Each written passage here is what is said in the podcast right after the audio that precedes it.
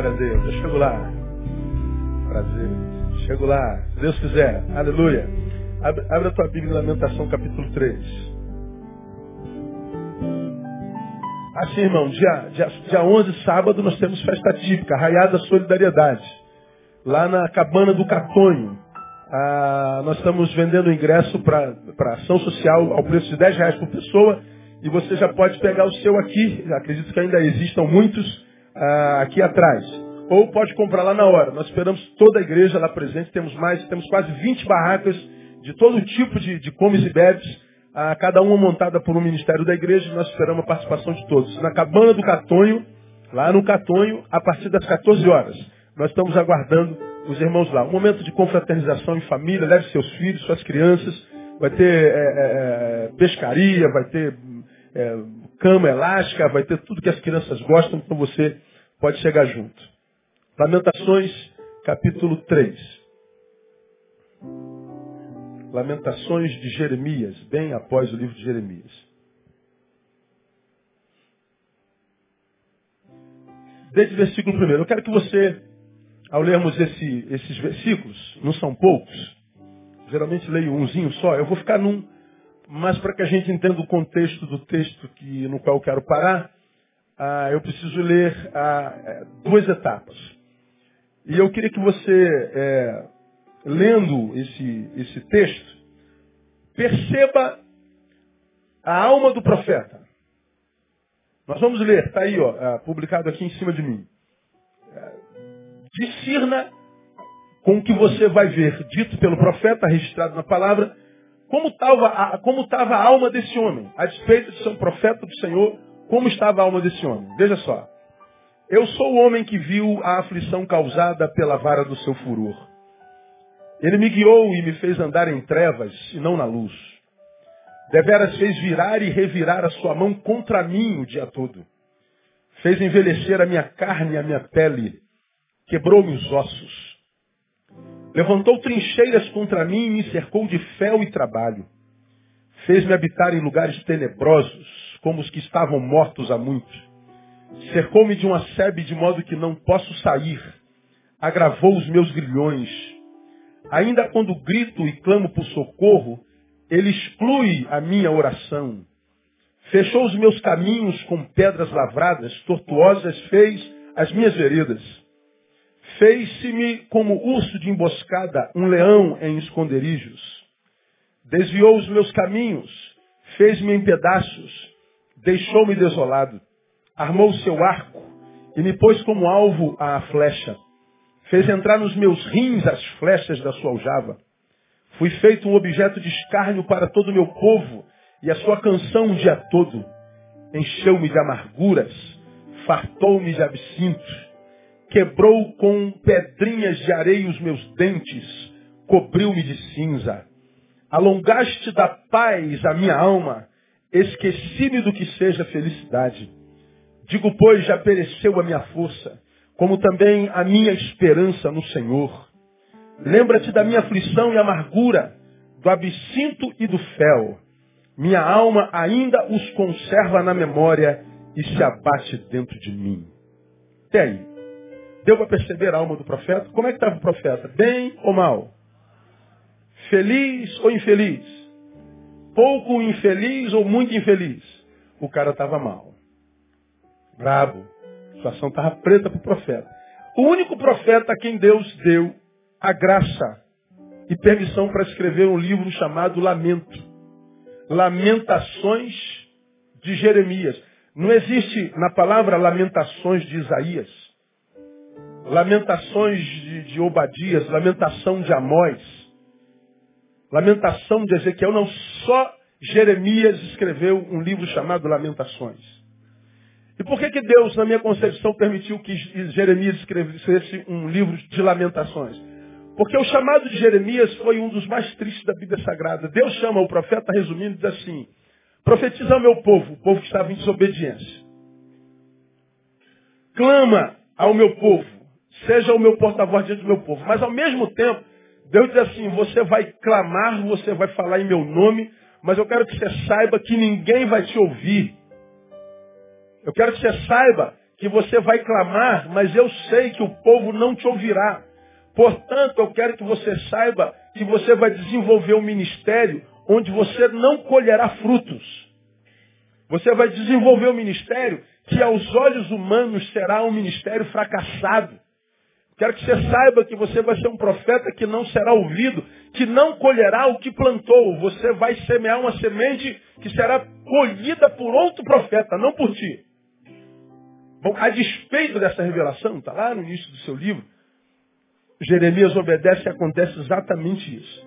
Jeremias pregou durante todo o seu, seu ministério e ele não foi ouvido, pelo contrário, ele foi rejeitado, ele foi perseguido, ele foi odiado. E Jeremias chorou durante todo o seu ministério. Jeremias entrou para a história conhecido como profeta chorão. Por que chorão? Porque aos olhos dos homens ele foi um fracassado. Trabalhou, trabalhou, trabalhou e não colheu. E Deus já o havia preparado para o fracasso humano, não para o fracasso histórico. Então, como Deus sabia que é difícil trabalhar com gente, é difícil colher de gente, Deus disse, eu vou permitir que você escreva o seu lamento. E ele escreveu, está aqui. E o legal em Deus, é por que eu amo a Deus? Porque Deus é mais humano do que a maioria dos humanos que eu já conheci na vida. Deus não tem problema com os nossos problemas. Deus não tem problema com as nossas fraquezas. Deus não tem problema com os nossos erros. Deus não tem problema com as nossas crises. Quem entra em crise com as nossas crises são os nossos semelhantes, nossos irmãos. Que mesmo quando a gente está chorando, eu, eu, eu sepultei três crianças essa semana, essas duas últimas semanas, recém-nascidas. Num dos sepultamentos está lá o, o, o, o caixãozinho branco, a, a, a, mãe chorando do lado e alguém do lado diz assim, não fica assim. Ah, dá vontade de, de, de dar no queixo da pessoa, ela desmaiar logo de uma vez. Como que eu não vou ficar assim se eu estou enterrando meu filho de um ano e dois meses? Como que eu não vou chorar? Como é que eu não vou entrar em crise? Como que eu não vou perguntar a Deus por quê? Como? Como que eu não vou quase pirar? Como que eu não vou poder chorar? Não chora, não fica. Como que eu não vou ficar assim? Então quem entra em crise com as nossas crises são as pessoas, Deus não. Jeremias, chora, lamente, fale bobagem na tua dor. Eu entendo você. Olha que coisa linda. O cara está em crise. É profeta, é vocacionado, é enviado por Deus. O cara está na deprê. O cara está tomado por total pessimismo. É impressionante. Falei sobre pessimismo de manhã. Pessimismo. No Aurélio. Disposição de espírito que leva o indivíduo a encarar tudo pelo lado negativo. Disposição de espírito que leva o indivíduo a encarar tudo pelo lado negativo. E mais, a esperar de tudo sempre o pior. Se o pessimismo nos toma, nós vamos analisar a vida sempre pelo lado negativo, nunca positivo. Eu vou olhar uma roseira florida e os meus olhos estarão fitos no espinho. Isso é pessimismo. Filosoficamente falando, o que é pessimismo? Caráter das doutrinas metafísicas ou morais que afirmam a supremacia do mal sobre o bem e costumam levar à adoção de uma atitude geral de escapismo, imobilismo e conformismo. Então, é um caráter metafísico ou moral que afirma a supremacia do mal. Ou seja, o mal sempre prevalece. E já que o mal sempre prevalece, ou seja, não adianta lutar pelo bem, essa postura me leva a um escapismo, eu fujo disso, ou fico imóvel diante disso, ou me conformo diante disso. Isso é pessimismo. Pessimismo é a lei de Murphy. Se uma coisa pode dar errado, então vai dar errado. É assim que estava Jeremias. De manhã eu citei ah, as manchetes dos jornais, todos os jornais do Brasil, dizendo que o Brasil sofre hoje a maior crise de pessimismo da sua história. A maior crise de pessimismo da sua história. Pessimismo econômico, pessimismo com relação ao futuro, pessimismo com relação à família, pessimismo com relação a si mesmo, pessimismo, pessimismo, pessimismo, pessimismo. Nossa presidente está com 9% de, de aceitação, Portanto, 80, 91% rejeita o governo que está aí, rejeita o PT, pessimismo. Nós estamos pessimistas. E qual é o problema do pessimismo? É que o pessimismo nos faz olhar para as coisas ou para as pessoas sempre pelo lado negativo. O pessimismo faz com que nós olhemos para as coisas, para as pessoas, sem que ponhamos ou depositemos fé nelas. Em hipótese alguma. Ora, se eu não creio mais em nada nem ninguém, o que, que o pessimismo produz? Afastamento de todos e de todo mundo. Se eu me afasto de todos ou de todo mundo, porque pessimista estou e não acredito em mais ninguém, o que sobra é individualismo. O que sobra é solidão. O que sobra, portanto, é angústia. Porque nós voltamos ao oposto do que Deus sonhou lá no Éden. Lá no Éden, ele olha para Adão e diz assim: Não é bom que o homem esteja só. Possível? É. Bom nunca. Quando Deus diz que não é bom que o homem esteja só, ele está dizendo a vida só encontra sabor no encontro. A vida só encontra sentido no encontro. A vida só passeia entre vidas que se encontram. A vida só se derrama. A vida só se entrega. A vida só flui em encontros.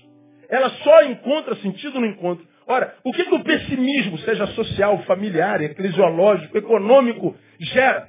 Gera falta de fé no outro.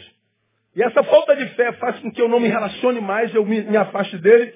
Afastado, isolado, vivo individualismo. Individualismo me tomando, eu sou tomado pela solidão. Na solidão não me encontro. E porque não me encontro, eu volto ao, ao oposto do Éden. Sua vida não será boa. Porque não é bom que o homem esteja só. Bom, isso a gente vive, só que não discerne dessa forma há muito tempo. É por isso que o suicídio aumenta todo dia, o tempo todo.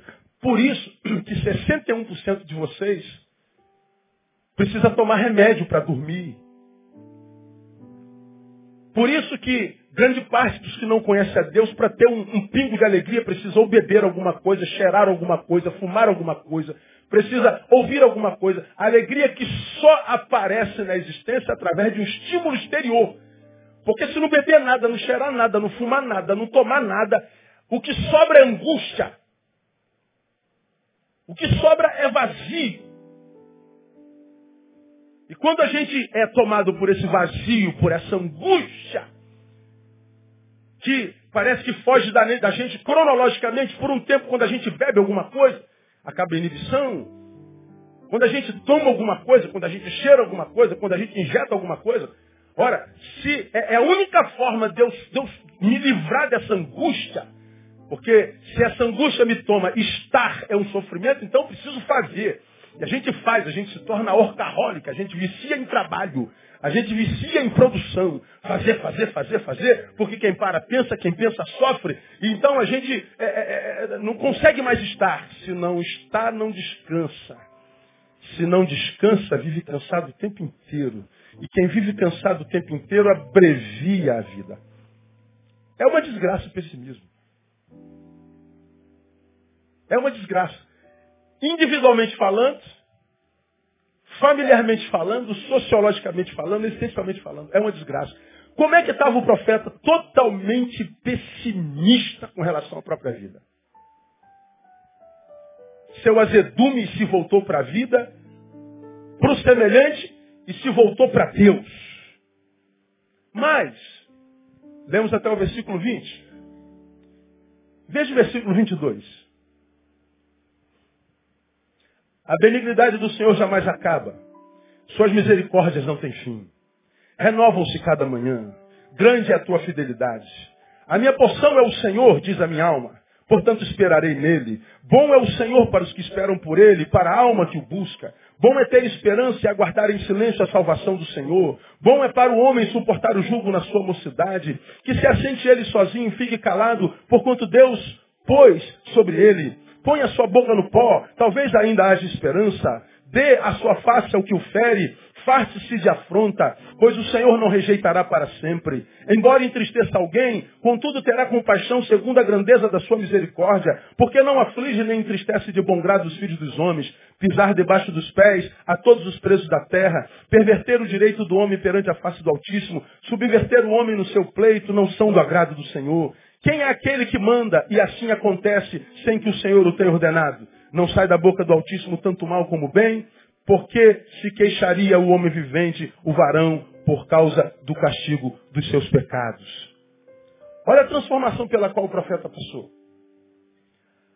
Até o 20 ele está querendo morrer. Mas no 22 ele diz, a benignidade do Senhor jamais acaba, as suas misericórdias não têm fim, renovam-se cada manhã, grande é a sua felicidade. A minha porção é o Senhor, diz minha alma, portanto esperarei nele. Bom é o Senhor para os que esperam por ele, porque a minha alma o busca. Bom é ter esperança e aguardar em silêncio a salvação do Senhor. Bom é para o homem suportar o jugo na sua mocidade. Veja, o cara até o 20 está morrendo.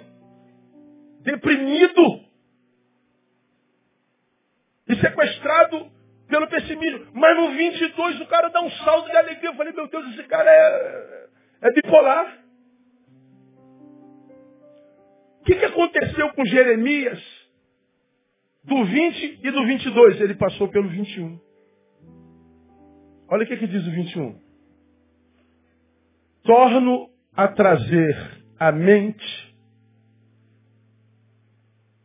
aquilo que me dá esperança. Noutra versão, disto me recordarei na minha mente, por isso esperarei. O quê? Que as misericórdias do Senhor são a causa de não sermos consumidos, porque as suas misericórdias não têm fim.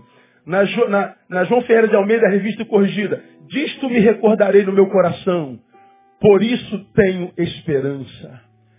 Bíblia de Jerusalém, eis o que recordarei no meu coração, e pelo que eu espero, as misericórdias do Senhor se renovam a cada manhã, portanto esperarei nele. Na nova versão internacional, todavia, lembro-me também do que me pode me dar esperança. Noutra versão, quero trazer à memória aquilo que me dá esperança. Olha, quero trazer à memória. Veja, até o 20, esse cara só se lembra de desgraça. Esse cara só se lembra de fel, de abandono. Ele só se lembra do fracasso. Ele está tomado pela lei de, Mor de Murphy. Se uma coisa pode dar errado, então vai dar errado. Porque é o que tem acontecido na minha vida. Mas aí parece que o cara para. E ele diz assim, meu Deus, eu estou sendo consumido por péssimos pensamentos. O pessimismo adoeceu a minha visão de vida. O pessimismo deformou a minha visão de Deus. O pessimismo devolve, de, de, é, é, é, deformou a visão que eu tenho de mim mesmo. O pessimismo me tomou. O pessimismo desgraçou a minha vida. Aí ele diz: Quero trazer à memória aquilo que me pode dar esperança. Que, que ele se lembra? Que as misericórdias do Senhor jamais acabam, não tem fim, se renovam a cada manhã. E ele está dizendo isso, então, se a misericórdia do Senhor se renova a cada manhã, e eu estou numa manhã, então significa dizer que a misericórdia do Senhor se renovou sobre mim. E por que, que eu não estou sentindo? Por causa do pensamento que dominou o teu ser. Esse texto, irmãos, me dá uma lição tremenda. Qual é? A nossa vida será a consequência dos pensamentos que dominam nossa mente. A minha vida, a tua vida, será e é a proporção do que domina nosso pensamento. Eu sou o que penso. Então a gente tem que pensar bem. Eu sou o que domina meu pensamento. E a gente vê claramente isso. Até o 20 o cara está morrendo. Ele traz à memória o que pode dar esperança. Então ele muda a sua forma de pensar. Ele muda a sua forma de ver. Ele muda a sua forma de diagnosticar, de raciocinar. E daqui a pouco ele tem um surto de, de esperança. Ele tem um surto de, de, de, superação. Ele passa por uma transformação sobrenatural. E ele começa a exaltar o Senhor. E aí a alegria vem. Por quê? Porque eu sou o que penso. A nossa vida será consequência dos pensamentos que dominam a nossa mente. Veja, ele é um, do 1 ao 20, ele é outro do 20 em diante. O que mudou? As circunstâncias não permanecem a mesma coisa, continua sem fruto. Ele continua odiado. Ele continua ridicularizado. Ele continua aos olhos dos homens fracassado. O que, que mudou? Deus não, Deus é o mesmo, mudou nada. No mesmo lugarzinho que Deus esteve, Deus está. No mesmo chamado, Deus continua chamando. O que, que mudou? A sua vocação? Não, a vocação é. Não mudou nada. A única coisa que mudou no texto foi a sua forma de pensar. Mais nada. Absolutamente nada. Aí eu me lembro de Wayne Dyer. Wayne Dyer disse assim: mude o modo que você olha as coisas, e as coisas que você olha mudarão. Repete comigo. Mude o modo que você olha as coisas, e as coisas que você olha mudarão. Deu para decorar? Vamos tentar juntos? Mude o modo que você olha as coisas, e as coisas que você olha mudarão. Eu achei maravilhoso esse negócio. Ora então, quer dizer que não é a coisa que muda? Não. O que muda é a forma de olhar a coisa. O problema é sempre o observador. O problema nunca é o observado. Por exemplo, você está aqui. Bom, se Deus não deu essa palavra, trouxe um monte de gente que está ferrado na vida. Tomado por pessimismo. Você está aqui é um incrédulo celestial e é um incrédulo antropológico. Não crê em Deus e não crê no homem. Você é um incrédulo sociológico, não acredita na sociedade em ninguém. Você está completamente desesperançado. Você está ferrado. Senão Deus não colocaria essa palavra na minha boca. Ele colocou porque ele sabia que você vinha. E aqui eu estou dizendo para você, não é a, a sociedade que está doente, é a forma como você enxerga. Não é Deus o problema, é a forma como você enxerga. Não é essa pessoa que está do seu lado o problema, é a forma como você enxerga. Não é a vida que. Pastor, a vida é uma desgraça. Não. Quantos creem que a vida é uma bênção? Diga glória a Deus. Pelo amor de Deus. Pastor, casamento é uma desgraça. Quantos creem aqui que o casamento é uma bênção? Diga glória a Deus. Pelo amor de Deus. Amor, e amor sumiu. Ó. eu casava dez vezes de novo.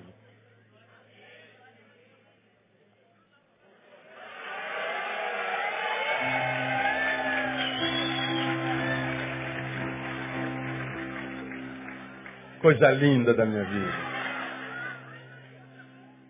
Ela tá roucona, tomou um remédio, tá assim. Ó. Eu casaria dez vezes de novo. Eu faria tudo de novo. A única coisa que eu não faria na vida é voltar atrás. Por exemplo, pastor, só vai fazer cinquentão ano que vem, vou. Só voltaria a 25, mas nunca.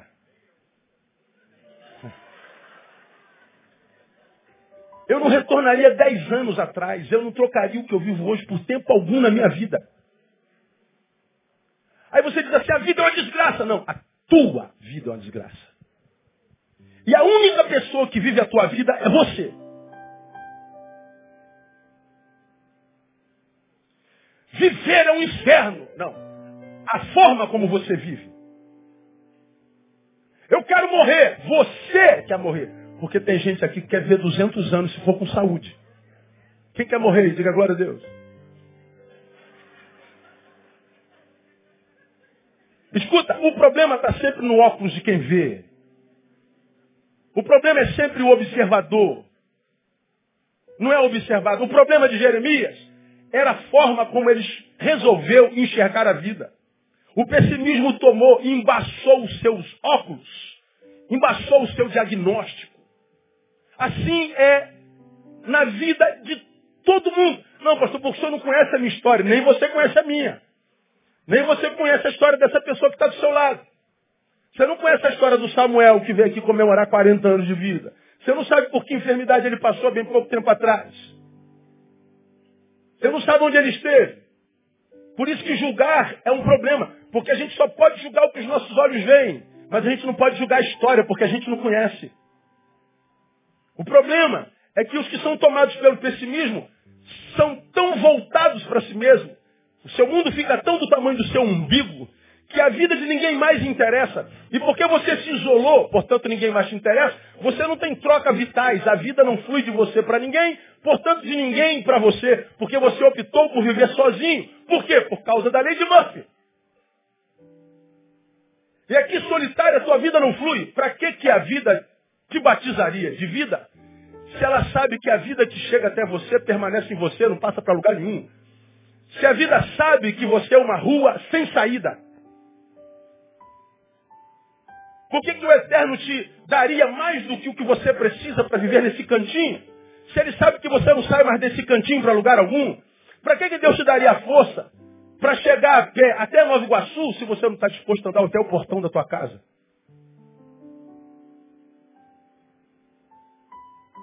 O problema são os óculos. O pessimismo é a desgraça. Então, a minha vida, a nossa vida, será a proporção dos pensamentos que dominam nossa mente. Não mudou nada nas circunstâncias do Jeremias. Não, Deus não mudou. as pessoas não mudaram. O que mudou foi a sua forma de pensar. Talvez agora nós entendamos por que, que nós temos tantos embates na mente, cara. Rapaz, eu não sei se acontece com você. Aliás, eu sei, acontece. Tem vezes que o nosso pensamento parece que está endiabrado, cara. A gente não consegue controlar pensamento. É aquilo que o Augusto Cury chama de síndrome de, de, do pensamento acelerado. Principalmente quando a gente está tomado por problema. Você bota a cabecinha assim no, no travesseiro. Meu irmão, teu pensamento começa igual um rolo. Depois tu rola na cama para lá, tu rola na cama para cá. E... O problema é você ter que. Você não tem um botão para desligar esse pensamento. Não tem botão. Não tem jeito. E a, e a, a cabeça fica pensando igual uma louca, desesperada. Meu Deus, eu vou ficar maluco, eu preciso parar de pensar nisso. Meu Deus, você tem misericórdia. Igual a loucura. Aí você pensa, pastor, acontece com o senhor também? Você não tem noção, cara. Tem vezes que o pensamento está tão acelerado que eu acho que eu vou deitar, vou acordar em Belfor Roxo, me levando para lá. É uma loucura. A gente tem que fazer um exercício hercúleo para tentar parar o pensamento, porque o pensamento enlouquece. A gente perde o controle. Essas batalhas que nós temos na mente, esses descontroles de pensamento ah, se dão por quê? Porque ah, está sendo travada uma batalha não só humana, psíquica, mas uma batalha espiritual. Minha igreja, você já aprendeu, toda vez que você ouvir falar no Evangelho sobre batalha espiritual, aprenda sempre que batalha espiritual se dá no campo das ideias, se dá na mente. Batalha espiritual não é essa que eh, alguma vertente da igreja evangélica, como você já aprendeu aqui, trava dentro de um templo numa terça-feira à tarde, numa quinta-feira à tarde, culto de libertação. Você já aprendeu isso aqui? Aí eu fico pensando, meu Deus, um culto de libertação, de batalha espiritual que acontece dentro de um templo. Ou seja, a gente está esperando que o demônio venha à igreja para a gente debater com ele. Aí a gente está lutando contra um demônio que vem à igreja. Lembra que eu já falei sobre? Imagine que você seja um demônio. É só uma imaginação. Ou não, como diria Caetano, né? Vamos imaginar que você seja um demônio, tenha poder de tomar a vida de alguém. Você é servo daquele que mata, rouba e destrói. E você tem o poder de tomar o corpo de alguém. Você é um demônio, tomou o corpo de uma pessoa, tu vai levar ele para a igreja? Claro que não, pô. E mais, tu vai levar para a igreja num dia de culto de libertação onde só dá fogo no quengo? Se você é demônio vai trazer alguém para a igreja, vem para o culto de celebração, pô. Agora tu vai trazer para a igreja no culto de libertação. Que demônio burro é você? Mas não, a gente está lutando contra o demônio que traz gente para a igreja. Esse demônio é uma bênção, rapaz. Ele traz mais gente do que crente. Aí aparece uma mulher falando com voz de homem, um homem falando com a voz de mulher, um, um, um fala tremelico, outro sai correndo, e a gente diz ao diabo, a gente traz para a igreja, o templo, pergunta o nome, endereço, CPF, quem te mandou, sai! Ah, vencemos a batalha. Que nada. Isso é um, como já falei, um demônio desempregado no inferno. O cara não tem nada para fazer. Ele, ele pega um tolo desse e, e, e traz para a igreja um retardado.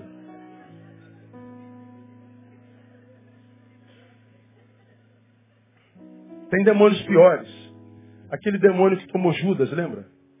Tomou Judas e o levou a ganhar dinheiro com o nome de Jesus. Esse demônio está solto. Não roubou sua razão, não tirou sua ideia, não fez o retardado, não cegou com relação à capacidade de ler o valor das moedas, negociou o preço.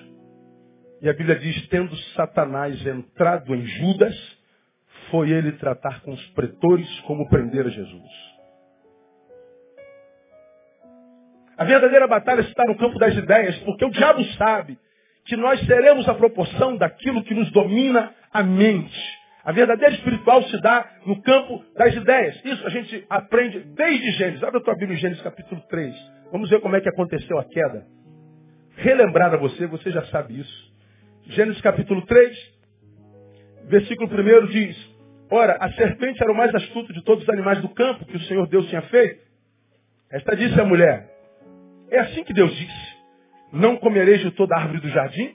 Ora, ele sabe que não foi assim que Deus disse. Mas como é que ela vai prender a atenção da mulher?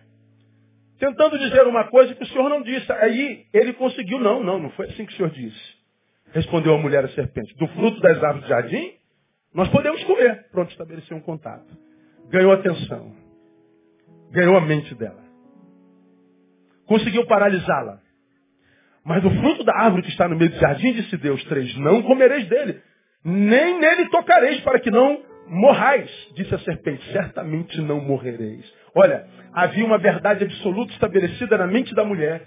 Vem o diabo e questiona o absolutismo daquela verdade. E ele diz, certamente não morrereis. Bom, morro ou não morro? Certamente não. Mas ele falou que eu morro. Eu te garanto que não. Ó, oh, confusão, tomou a mente dela. O restante da história você conhece. Diz que, vendo a mulher que aquela árvore era boa para se comer, agradável aos olhos, e olha só, desejável para dar entendimento. Tomou do seu fruto, comeu, deu ao seu marido, ele também comeu. Onde que o pecado estabeleceu? Aonde que a desconstrução foi estabelecida? Na mente. É aqui que acontece. É por isso que você, por exemplo, está no ministério, aí você se encontra com uma pessoa, vamos imaginar, a Betânia tem 200 ministérios, aí você está no ministério, aí você se encontra com uma pessoa que está infeliz no ministério. Sei lá, perdeu o poder, perdeu o espaço. Chegou muita gente nova aí e ele perdeu um pouco de honra, perdeu um pouco de holofote, ele fica insatisfeito. Como é que esse cara começa a trabalhar? Ele começa a pegar gente que está do lado e começa, ó. Contra o líder, contra a líder. Contra a metodologia. Contaminou mais um. Contaminou mais outros. Daqui a pouco o grupinho está sempre junto. Era um grupo coeso, agora tem um grupinho separado aqui, ó. Sempre juntos. O ministério está junto, todo lá. Aquele grupinho está ali. Ó. E aquele grupinho do sempre cheio de razão. O todo errado, eles certo. Aonde vão? Qualquer lugar. O grupinho está junto.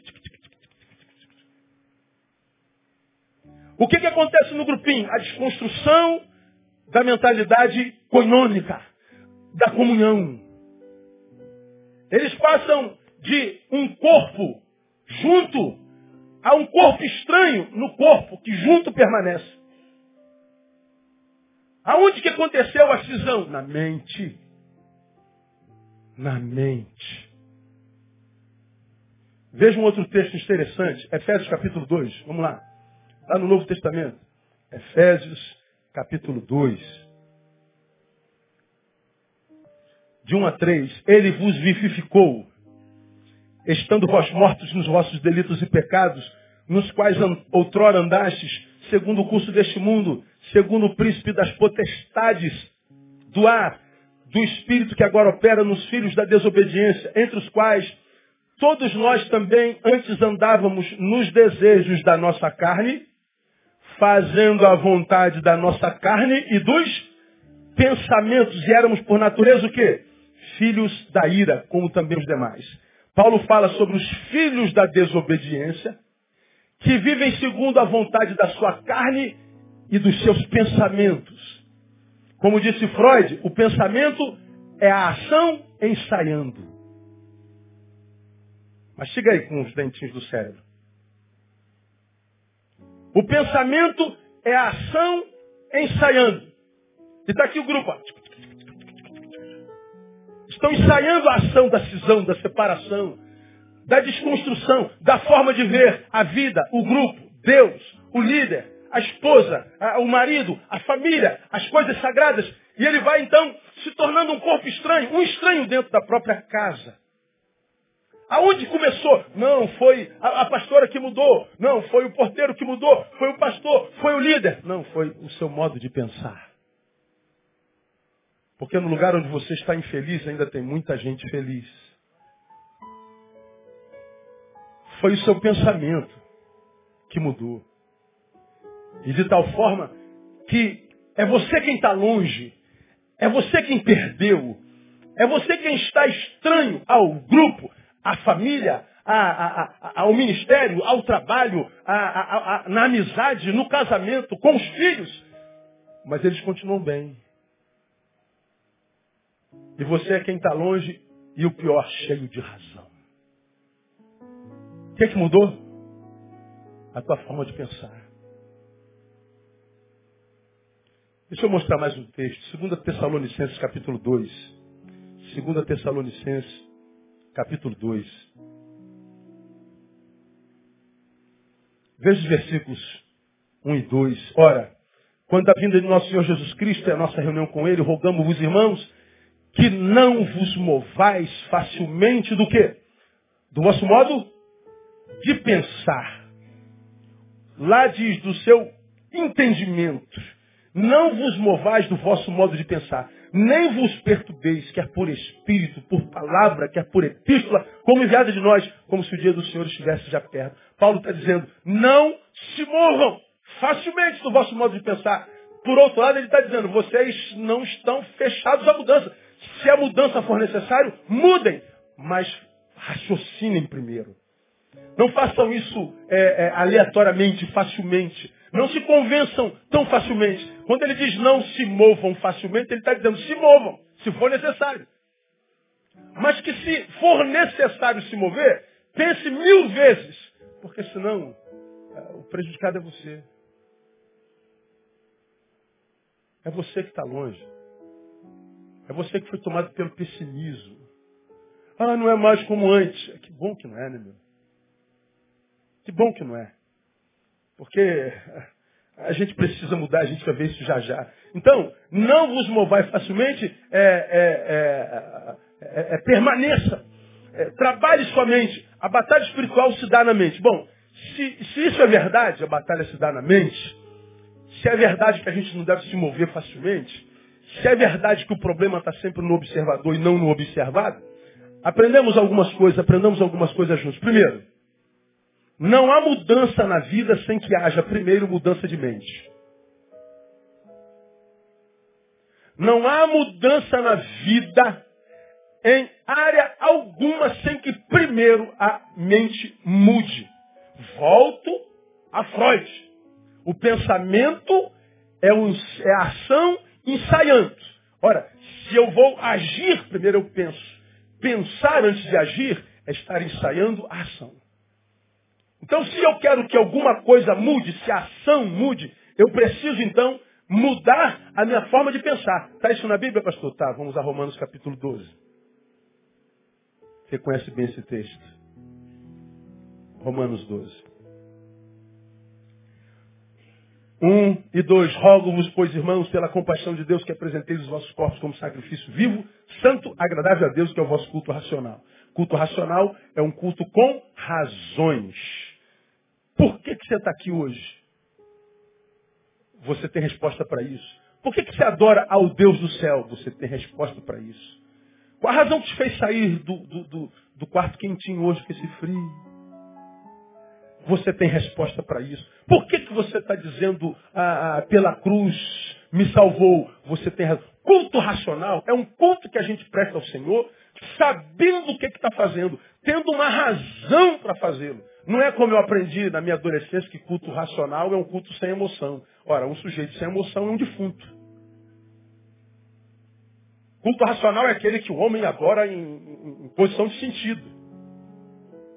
Como que se, é, é, eu ouvi uma vez, a última convenção que eu participei, o pastor assim, Deus tira de nós toda a emoção, para que nós possamos te adorar com razão. Eu falei, você está eu não ouço essa razão, não, tira minha emoção, não. Pelo amor de Deus, não faz isso.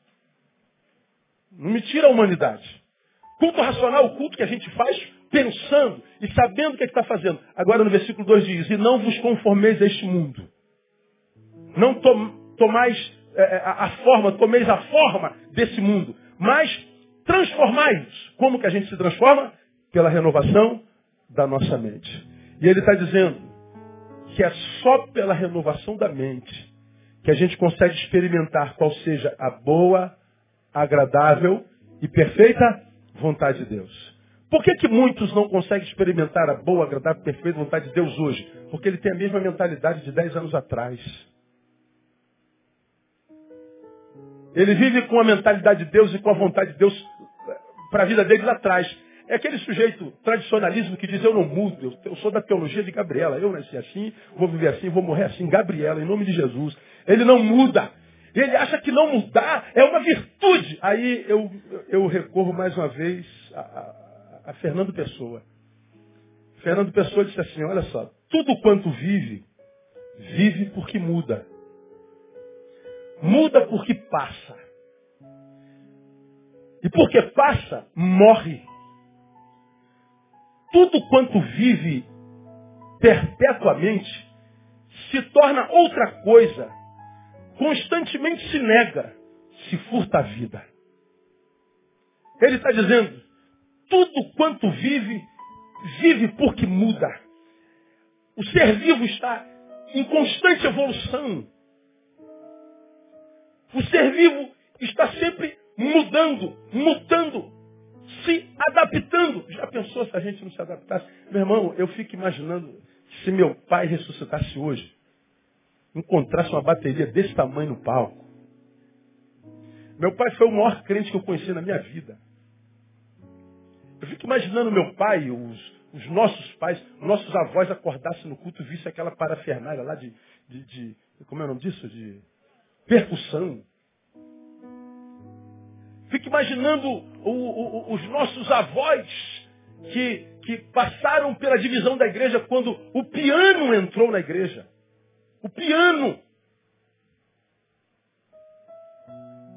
Ele acordaria e ouviria ao que alguns que ainda não se adaptaram a isso e estão vivos.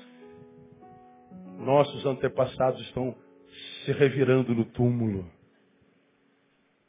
Mas por quê? Porque na cabeça do que não muda, a igreja contemporânea precisa continuar cantando cedo a vida as vagas, as procelosas são. Mesmo que a gente não tenha a menor ideia do que significa isso.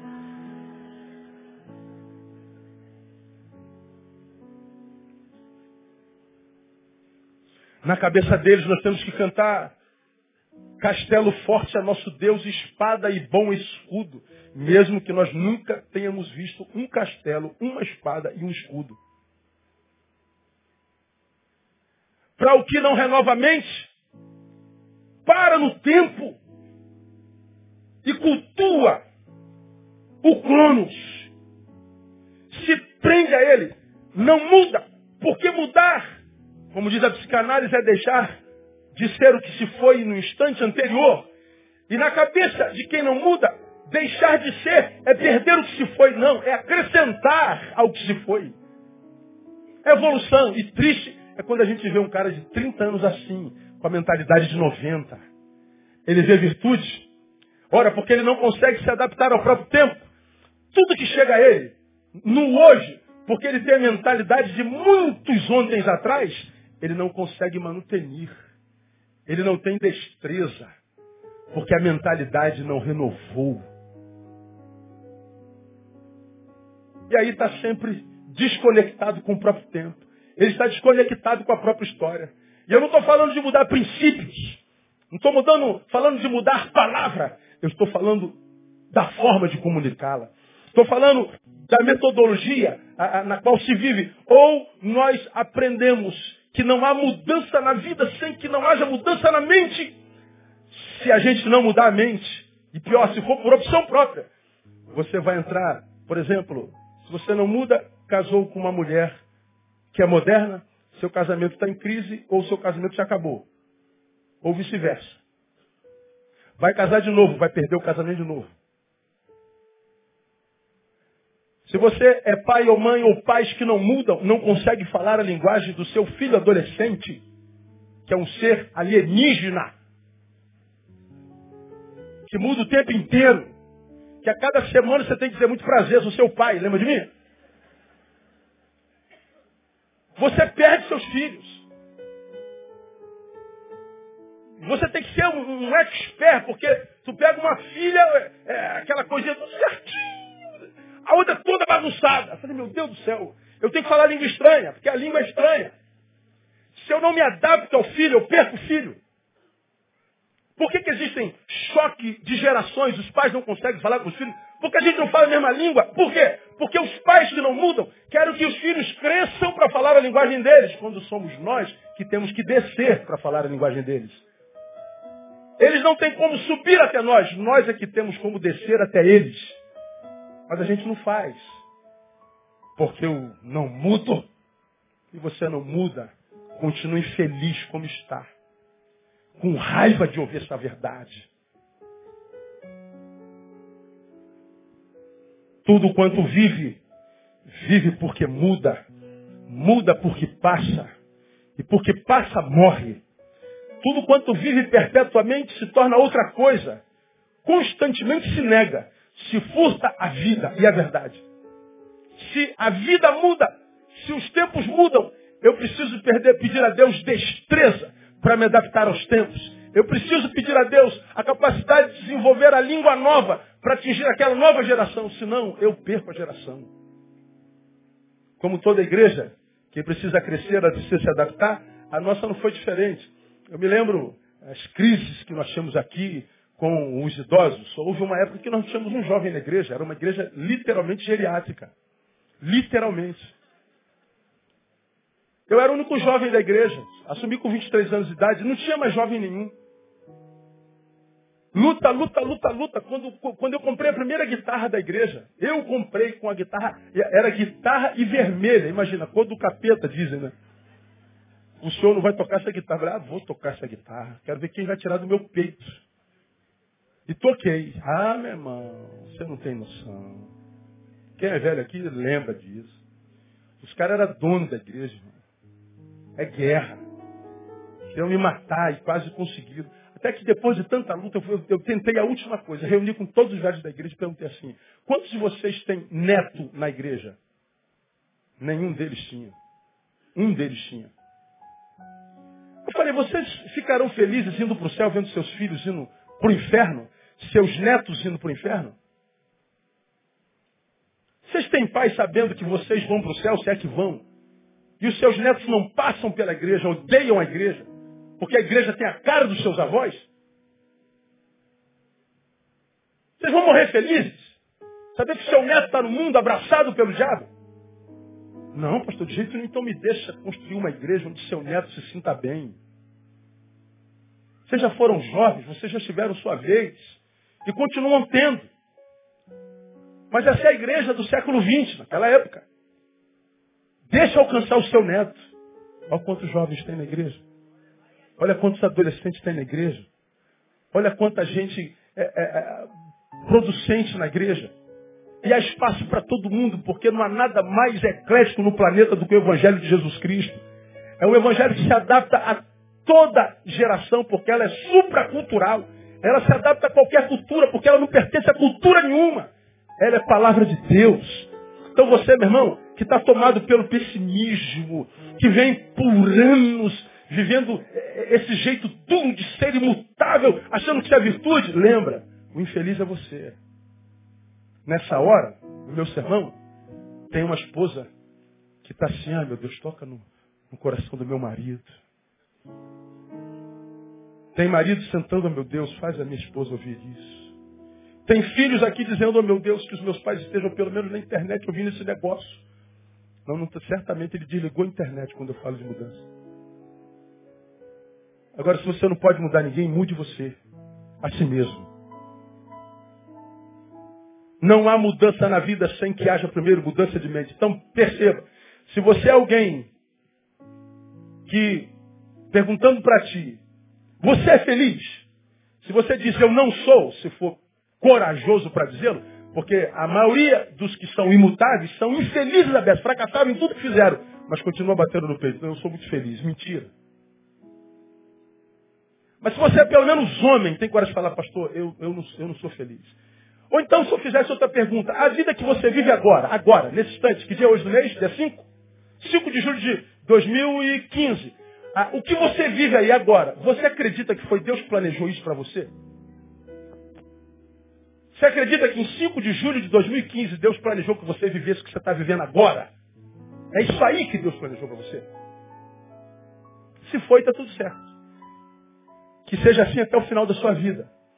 Agora, se você tem coragem de assim, não, pastor, eu não posso crer que o que Deus preparou para mim, para 5 de julho de 2015, seja isso. Pois bem, então você sabe que se não for isso, você sabe que há algo muito melhor te esperando a partir do dia 6, no nome de Jesus. Mas eu quero que você saia daqui aprendendo ou tendo aprendido que não há mudança na vida que não comece na mente. O pensamento é ação ensaiando. Segundo, regule, portanto, a liberdade de seus pensamentos. Sejam eles sem, é, servos teus e não teus senhores. Regule a liberdade de seus pensamentos, que eles sejam teus servos e não teus senhores.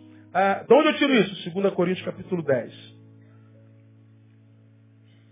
2 Coríntios capítulo 10, versículo 4, nós vemos o apóstolo falando assim, ó. Versículo 3, porque embora andando na carne, não militamos segundo a carne. Pois as armas da nossa milícia não são carnais, mas poderosas em Deus. Para quê? Leia para mim. Destruir o quê? Fortalezas. Não militamos na carne e as nossas armas não são carnais. Embora poderosas em Deus para demolição de fortalezas. Que fortalezas são essas? Derrubando raciocínios e todo o baluarte que serve contra o conhecimento, conhecimento de Deus, levando cativo todo pensamento à obediência. O que que Paulo chama de fortalezas? Pensamentos, raciocínios, conhecimentos. Meu inimigo não está fora de mim, está em mim. Por que, que você acha que Jesus disse, se alguém quer vir após mim, primeiro você tem que fazer o quê? Negar-se a si mesmo. Você é o seu diabo. seus pensamentos, sua forma de, de gerir diagnósticos, seus, seu, seu, seu, modo de ver a vida, a lente com a qual você lê. Veja, a, a, o poder de Deus é para a demolição de fortalezas. Fortalezas para Paulo são raciocínios e pensamentos. Evoca Augusto, Augusto Cury mais uma vez. Augusto Cury no seu livro diz, ou nós construímos jardins, ou nós construímos favelas na nossa mente. Ou nós construímos jardins, ou nós construímos favelas. E quando ele fala de favela, ele não faz nenhuma declaração preconceituosa. Ele fala das estruturas, da ausência de, de regularidade, de, de, de legalidade. Ele diz, o que que está construído na tua mente? Uma favela ou um jardim? Bom, vai depender do que domina, do controle que nós temos dele. Quando ah, ah, ah, nós não combatemos o, o, o pensamento que está desordenado dentro de nós, quando nós não exercitamos, quando nós não buscamos ajuda, ele, ele, ele caminha dentro de nós com liberdade e ele vai transformando a gente em seu cavalo. É, é como, por exemplo, um exemplo prático, irmãos. A, o pânico, a, o transtorno de pânico é uma realidade na nossa geração. E o transtorno de pânico é um negócio sinistro. Você é tomado por uma sensação de medo, por uma ameaça tão grande, que a vontade que você tem é de sair correndo. É como se tivesse um leão, um tigre, um leopardo aqui querendo te comer. É como se você, no, meio de uma estrada, aparecesse três, quatro homens armados e, e que dissessem, vou estuprar você e vou matar você. O medo toma, de uma certa forma, diante da ameaça ou do objeto fóbico, porque o medo só é natural se existe o objeto que produz o medo. A fobia é natural se tiver objeto que produz a fobia. Mas é, Por que, que se chama transtorno do pânico? Porque o pânico está ali, mas não há o objeto que produz a fobia. Então você pode do lado de fora falar assim, não, não fique com medo não, não tem nada que se ameace, não adianta. Não adianta discurso, não adianta falar para não sentir medo. Não, você está ficando maluca, para com isso, deixa de besteira, isso é idiotice. Não, não é idiotice, é incontrolável. O medo toma e a pessoa tem vontade de sair correndo, desesperada. Porque uma angústia toma e sabota a racionalidade. Sequestra a racionalidade. Só quem sente sabe o que é. E o pior, o que tem transtorno de pânico, ainda tem que ser julgado fraco, frouxo, pífio. É tratado com discriminação. Porque quem nunca sentiu não entende o que você sente. Quem tem pânico aqui sabe. Senhor tem pânico, pastor? Não, ainda não, graças a Deus. Mas eu penso um pouquinho dessas coisas. Como é que a gente começa a, a, a, a, vencer o pânico? Começa em nós, claro que a gente precisa de ajuda profissional. Mas, por exemplo, o pensamento fóbico começa a vir. Você tem que produzir, uma vez que você não pode paralisar o pensamento fóbico, produza você um pensamento contrário. O fóbico está solto dentro de você, trafegando livremente. Então produza você um que o contradiga. Não, não há razão para eu estar desesperado, não há nada do meu lado. E comece a declarar isso, comece a pensar isso, fortalecer esse pensamento. Porque se o, se o medo caminha livremente, quando você produz um pensamento, você preenche uma área que o medo, na, na qual o medo caminhava livremente. Então o medo ele já perde um pouco de espaço. Se esse pensamento ganhar poder, o medo vai perdendo espaço. E com exercício a gente vai vencendo. Está sempre aqui, ó. Sempre. Não há mudança na vida sem que primeiro a gente mude a nossa forma de ver. Jeremias passou por uma transformação significativa porque quis trazer à memória aquilo que podia lhe dar esperança. Ele está dizendo: meu pensamento não vai trafegar mais livre diante de mim. Eu vou combater esse pensamento que me habita. E você vê no próprio texto a mudança completa pela qual ele passou. Quando não há entre os homens liberdade de pensamentos, então não há liberdade. Esse já é Voltaire. Se não há liberdade de pensamentos, todas as cadeias da tua vida podem estar com as portas abertas, você continuará cativo. Não há parede, não há cela, não há porta, não há nada que te impeça de ir e vir. Tem liberdade de pensamento, você continua cativo onde você estiver. É aqui. É aqui. Vamos caminhar para o final? Vou terminar lendo 2 Pedro. Abra a tua Bíblia, 2 Pedro. 2 Pedro capítulo 2.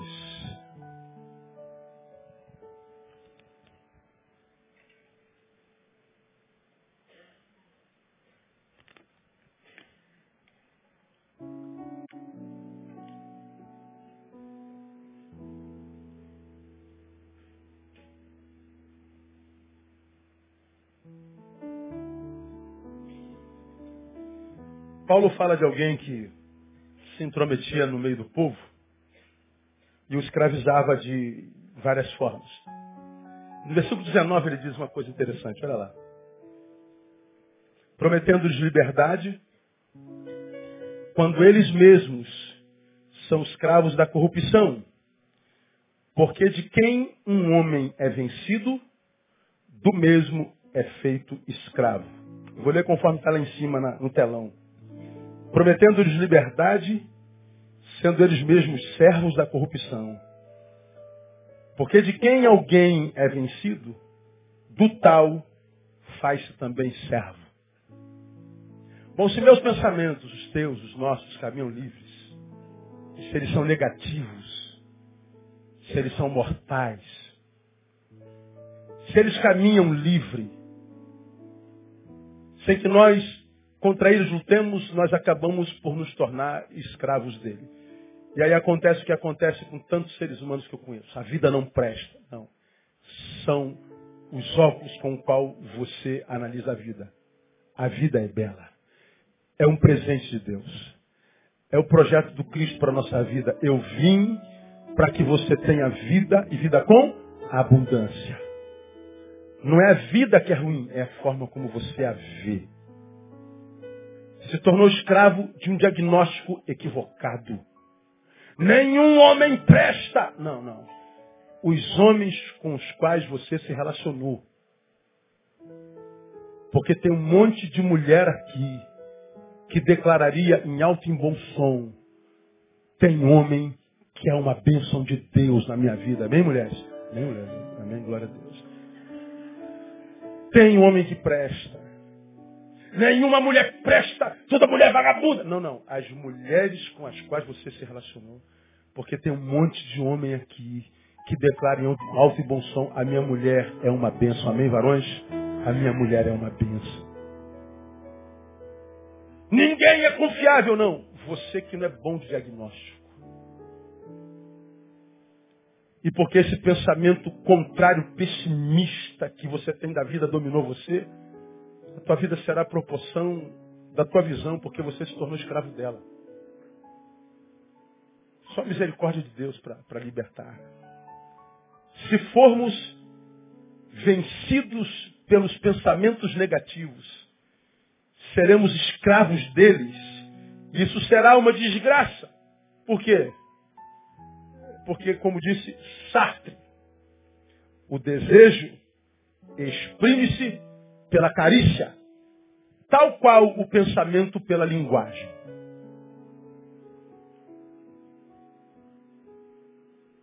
A minha fala, a minha produção será a proporção do meu pensamento.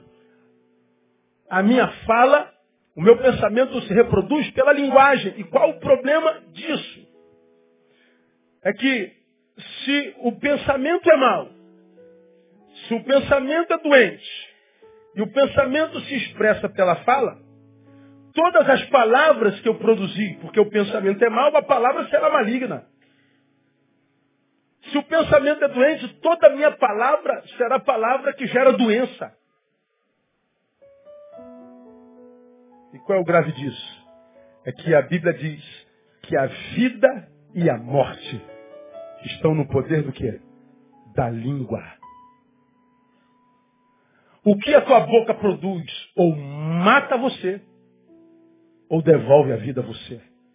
E o que a tua língua produzirá será a proporção do que domina a tua mente. Por isso Jeremias diz, eu quero trazer à memória aquilo que me pode dar esperança. Eu quero trazer à memória aquilo que me dá esperança. Vamos falar todos juntos? Eu quero trazer à memória aquilo que me dá esperança. Mulheres juntas, eu Varões, vamos juntos? Aquilo. Todos para terminar. Eu quero trazer à memória aquilo que me dá esperança. E o que é que Jeremias trouxe? Que a benignidade do Senhor jamais acaba. Suas misericórdias não têm fim. Dependente de como esteja seu pensamento, há esperança para você. Eu quero profetizar que nessa noite, Deus está começando a mudar a tua história. Porque está começando a mudar o grau dos teus óculos. Está começando a mudar a tua forma de pensar. E como nós já ouvimos aqui nessa noite, mude o modo que você olha as coisas. E as coisas que você olha mudarão. Que a tua vida possa mudar completamente pelo poder do Eterno e do Cristo ressurreto na tua mente, no nome de Jesus. Vamos aplaudi-lo forte, vamos adorá-lo.